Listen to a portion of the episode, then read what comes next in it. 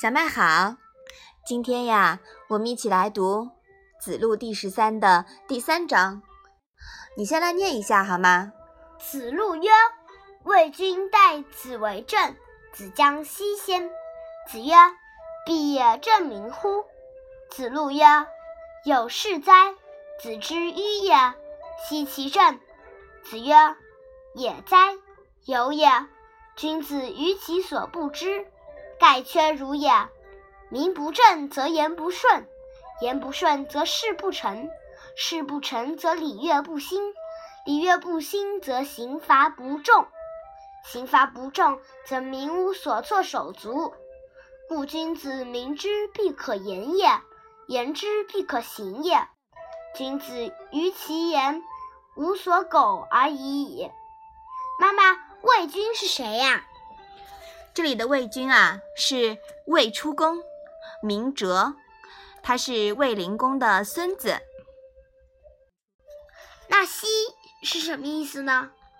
子将西先的西啊，是什么的意思？证明是什么意思呀？就是证名分。迂是什么意思呢？子之迂也的迂啊，是。迂腐的意思，缺是缺少的缺吗？嗯，对，这里的缺呀，就是同缺少的缺，但是呢，是存疑的意思。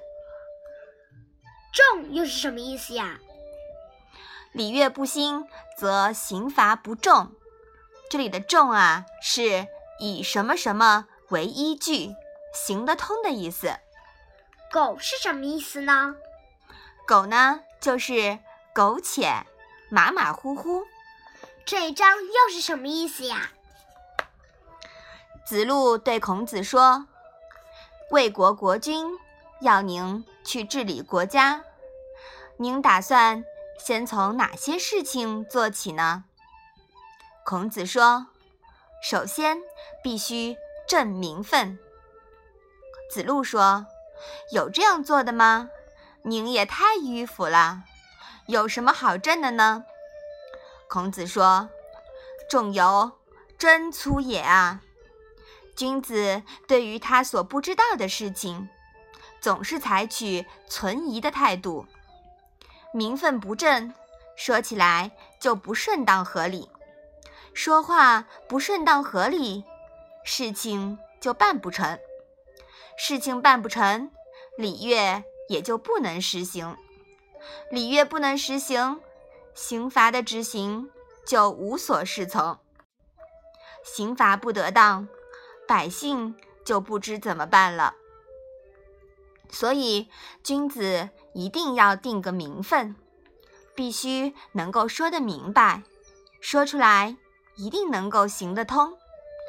君子对于自己的言行是不应随便对待的。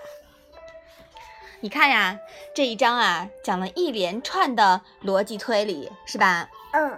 我们从中呢，可以看出孔子系统治国的思想。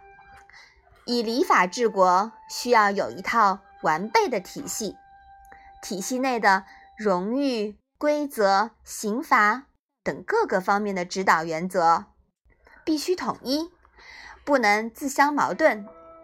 有矛盾就有漏洞。体系就会不完备的，所以啊，这里更看重孔子的整体思维。就像中国，先有主义，有理论指导，然后有宗旨，有形式原则，总体统一。可以说，中国在礼制、法治这方面呀，一度是非常成功的。这一段里面呀，尤其是“礼乐不兴，则刑罚不重”这一句，再一次验证了孔子时代的礼乐其实是充当了法律的作用，相当于我们现代的民法，它是刑罚的依据，有了它，刑罚才行得通。再次说明呀。与其说孔子主张恢复周礼是复古，不如说是为了恢复秩序。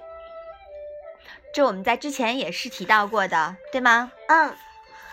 那从这一段一连串的逻辑推理中，从证明到民无所措手足，刑罚充当了不可或缺的一环。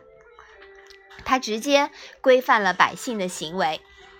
孔子主张德治，但从没说不要刑罚。之所以较少谈及刑罚，是因为孔子把刑罚当做了毋庸置疑。理所当然的节制手段，是无需讨论的公理。但是后世有些儒生啊，他们认识不到这一点，完全忘了孔子“不知和而和，需以礼节之”的原则。尤其是性善论大行其道以后呢，有些人圣母情节大发，简直啊到了爱心泛滥的程度。这种滥情，如果是放在小人物身上也就罢了，但是如果居高位者也这样不知轻重、不达时宜，给老百姓带来的灾难啊就大了。自以为有爱心，其实呢却害了很多的人。我们说西汉的灭亡呀，也是因为这样子。后面的宋、明这两朝的灭亡呢，也是如此。中间的大唐盛世，治国以道家理论为主，所以较少受到这类腐儒的影响。